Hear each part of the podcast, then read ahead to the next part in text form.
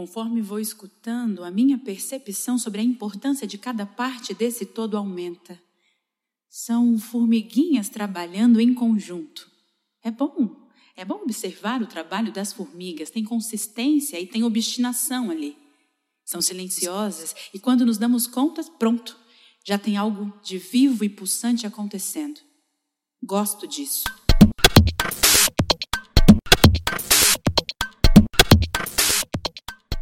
O meu processo de criação até o momento se dá por meio da equação texto mais espaço mais atores e é multiplicado pelo que a obra reverbera em mim, com um caráter mais sinestésico de fato. Percebo que tem uma interação entre o racional e o intuitivo, e muitas vezes eu quero achar uma justificativa racional para o que nasce da intuição. Da intuição. É uma leve briga que eu tenho comigo mesma atualmente, mas estou trabalhando nisso. É claro, eu entendo que apesar dessa equação fazer parte de uma organização dos meus procedimentos, sei que cada processo criativo tem a sua especificidade, tanto né, referente às condições de trabalho, quanto na construção do trabalho em si. Bom, o desenvolvimento do trabalho nasceu por meio das leituras encenadas. E pensando no momento que estamos passando agora, ao olhar para o início do processo, percebo a relação de distanciamento que eu tinha com o trabalho. Distanciamento no sentido de olhar para o texto como objeto de estudo, como algo que eu não estivesse inserida. Então, toda vez que eu participava das leituras, eu olhava para aquele lugar, para aquela profundeza no qual as personagens estavam inseridas, como algo distante de mim, mas com um olhar atento atento para a encenação, para o que a encenação trazia, a fim de reunir o que eu considerasse pertinente para agregar ao meu processo.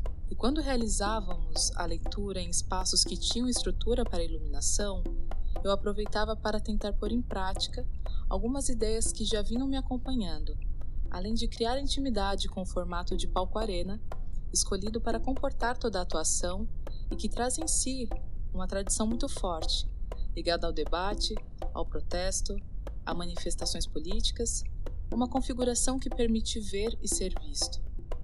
E aí começa o exercício de materializar as ideias e, ao mesmo tempo, por se tratar de uma leitura, garantir que todos os atores enxergassem o material, enxergassem o texto, independente da localização dentro da área cênica. Nesse momento em que o texto ainda não está na cabeça do ator, a funcionalidade da luz é o mais importante. Aqui eu já conseguia visualizar e vivenciar as dificuldades que esse tipo de configuração cênica traz, porque é necessário garantir uma boa visibilidade sem, obviamente, incomodar o público. E aí você precisa ser bem minucioso com questões como ângulo, altura, proximidade de equipamentos com o público, questões de segurança, enfim. Após o projeto ter sido aprovado, o novo cronograma de ensaios foi estruturado e, inicialmente, tínhamos a proposta de estarmos sempre juntos, para que todas as áreas pudessem criar simultaneamente a partir do texto e assim criar suas subdramaturgias. Esse era o plano. E como diz o ditado, na prática a teoria é bem diferente. Então, na vida real, as atrizes e os atores mantiveram os ensaios e contato contínuo enquanto eu aparecia quase que sazonalmente devido a outros projetos, o que é bem comum para uma iluminadora. Apesar da distância física, eu consegui acompanhar os ensaios pelos registros feitos por vídeos e pelos próprios relatos do grupo de WhatsApp, e assim eu conseguia visualizar as propostas de encenação, saber se alguma marca havia sido criada, modificada ou até mesmo descartada. Então, no início do ano, consegui me reencontrar com o processo, ainda no modelo presencial, e foi muito bom, foi muito bom. E ver que a encenação estava segura, mais consistente, era um novo fôlego para mim. Além disso, contexto ainda mais vívido na boca dos atores e nos corpos dos atores, isso fez um update na forma como eu estava me relacionando com o trabalho. Aquele procedimento de olhar o texto, as leituras encenadas como um objeto de estudo começava a se diluir e dar espaço para sensações que essa configuração começou a suscitar em mim. E é aí que eu chego num ponto do meu processo que eu gosto muito, que eu sempre fico muito feliz, que é quando eu de fato começo a me ver dentro do processo, E aí começo a propor com o coletivo, começo a tentar guiar em alguns momentos, em algumas cenas. E aqui também eu começo a pensar que essa profundeza não é apenas espacial, mas interna, sobretudo interna. Qual é a fala da minha profundeza? Acredito que o jogo começa aqui. Começa aqui. Para que eu consiga contribuir com algo que já está em construção há um bom tempo, acho imprescindível chegar com as ideias o mais organizadas possível, a fim de otimizar o tempo e o aproveitamento do trabalho. Eu gosto de chegar cedo, montar o que precisa ser montado, para mostrar a ideia e não apenas falar sobre ela. Falar sem exemplificar, ainda mais na iluminação, dificulta o entendimento da proposta, fica abstrato. A menos que eu tenha algo muito específico, eu separo um tempo para conversar com os atores e pontuar o que será testado. Caso contrário, deixo tudo no jeito e começamos a ensaiar e dialogar no ato do ensaio. Eu, particularmente, gosto de apresentar as ideias durante o ensaio porque assim dá para visualizar o que cabe e o que não cabe. Não gosto de ensaio que fica parando toda hora. Quebra o fluxo de trabalho, fragmenta demais. Claro, Há momentos que são necessários permanecer em uma cena específica para resolver determinadas questões, mas percebo que isso acontece com mais frequência quando o desenho de luz está mais definido. Nos últimos ensaios surgiram coisas bacanas, como por exemplo uma cena que se refere a um sonho, algo bem lúdico, e por mais que no espaço não houvesse exatamente o equipamento e a quantidade que eu tinha pensado, para criar esse efeito, eu fiz uma amostra do que eu pretendia amplificar no espaço. E eu não tinha conversado com a Gabi. Na hora da cena dela, eu levantei a cena e ela interagiu com o que eu tinha pensado. E aí, junto com a direção, conseguimos ver se essa interação, se esse desenho era potente para o trabalho. Ainda há cenas em aberto que, mesmo com o jogo no ensaio, ainda falta dar liga, sabe? E acredito que é algo que só vai ser resolvido quando estivermos em contato novamente. Todos, todos, todos os participantes da cena, atores, atores, luz, luz e som, som, participantes. Aqui tem outro ponto sobre a participação no projeto. Uh, além do desenho, eu farei a operação da luz em cena, no palco junto com os atores e o público. E só esse fator já me tira de uma zona de conforto muito grande porque eu não serei vista somente pela linguagem com a qual eu trabalho, conduzo. Eu também serei vista pelo que eu sou. A minha fala estará no mesmo plano que meu corpo estará. É uma sensação interessante de atenção ao quadrado. Importante pontuar que nesses ensaios do Falas, a troca com a direção e o som foram essenciais, porque a partir disso eu saía com outras inquietações e entendia melhor o que o som estava trazendo enquanto proposta e entendi o diretor, conseguia perceber como ele estava vendo todo aquele material em interação. A iluminação do espetáculo está em gestação. gestação. Que luz é essa que ilumina o corpo que fala? Qual é a luz da fala? E a profundeza? O quão profundo é? Que luz que chega nessa profundeza? Até esse momento, Penso que os corpos que comunicam precisam ser vistos, ser lidos. Isso se faz por meio de uma iluminação que, em um primeiro momento, e possivelmente ao longo de todo o trabalho, não tenha grandes efeitos. Pensando que é um teatro de arena, que é um teatro de protesto, de manifestação de vozes que não são ouvidas, é imprescindível o entendimento do texto e da leitura desses corpos que o comunica. Lembro-me de uma frase de Brecht relacionada a esse tipo de teatro e de fato faz sentido, que é a penumbra induz ao sono. sono, sono. A priori, eu penso de fato em uma luz mais homogênea, que mostre os corpos e as profundezas. Entretanto, me interessa e muito as diversas possibilidades de vermos os corpos e o espaço de outros ângulos, nuances para que esses corpos consigam ter destaques diferentes a partir do momento que a caminhada pela profundeza vai acontecendo. Creio que penumbras pontuais valorizam tanto o texto quanto a encenação.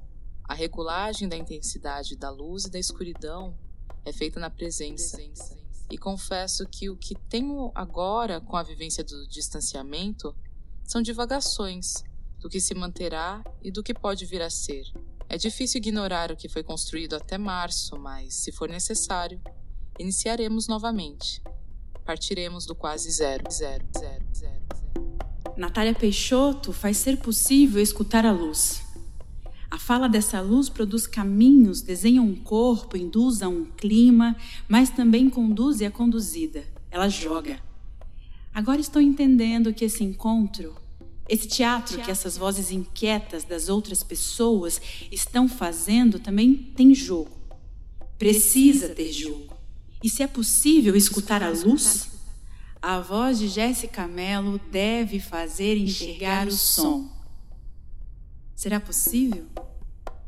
Escutemos para descobrir. Jazz. J-E-S-S. Jazz. Esse é o som, a fonética, palavra, nome. Arte, que encontra o ser físico Jéssica e o artístico sonoro. Fala das Profundezas é uma peça que nós, do Núcleo Negro de Pesquisa e Criação, estamos no processo de desenvolvimento desde 2018. E a partir do texto, até mesmo o apagar das luzes no teatro, muito está sendo feito em todas as áreas. E falando da minha específica, o som, esta obra tem me possibilitado colocar alguns projetos estéticos sonoros anteriormente engavetados para fora. fora, fora. Quando se fala em profundezas, é, logo se pensa em profundidade sonora como sendo grave, o subgrave, ou até mesmo 35 Hz e etc. Mas pensando-se em fala, é, tem-se dos espectros médios aos agudos.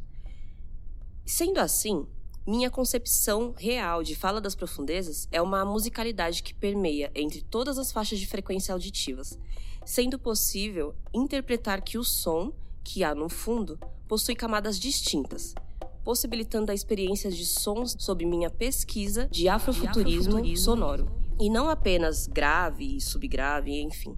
Onde texturizo musicalmente a sensação do abstrato, em sonoridades que remetem à mistura da tradição, tradição, tradição descontinuada de nossa ancestralidade africana, com a contemporaneidade conhecida. Isso é, traz uma riqueza da história preta enorme, onde me foi e está sendo possível mergulhar em terrenos, terrenos desconhecidos, desconhecidos, como pensar na música que atravessa o Antigo Egito, as cantigas em Urubá, é, os ritos também tribais, fazendo com que haja um crossover com o terreno já próximo à nossa experiência e à nossa existência moderna, com o hip hop, o samba, funk, novamente jazz. E a sensação que me atravessa de verdade é o jogo entre sons e silêncios podendo ser ilustrado com uma roda de capoeira, que permuta na sua própria partitura, indo desde Angola até mesmo São Bento Grande.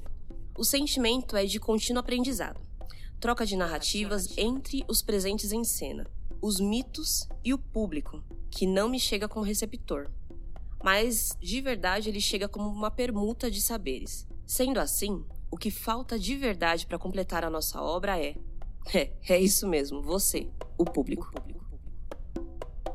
Acho que agora posso admitir que chegamos perto do fim. Não do fim do mundo, porque, como vinha dizendo, o mundo já acabou e estamos escutando as vozes sobreviventes que vêm nesses escombros as vozes das outras pessoas. Essas vozes, como temos percebido, na verdade, na verdade mesmo, não apontam para o fim. Tem algo de anunciação não sei vocês que me escutam. Vocês me escutam me mesmo? Tem alguém Tem aí? Alguém aí? Na tentativa de entender essa coisa de encontrar, de estar junto, criar imagens e atacar imaginários, talvez eu tenha trazido notícias. Algo está para Algo nascer. Está para nascer. Estamos perto do fim, fim dessas notícias que trago. Preciso mostrar mais algumas vozes.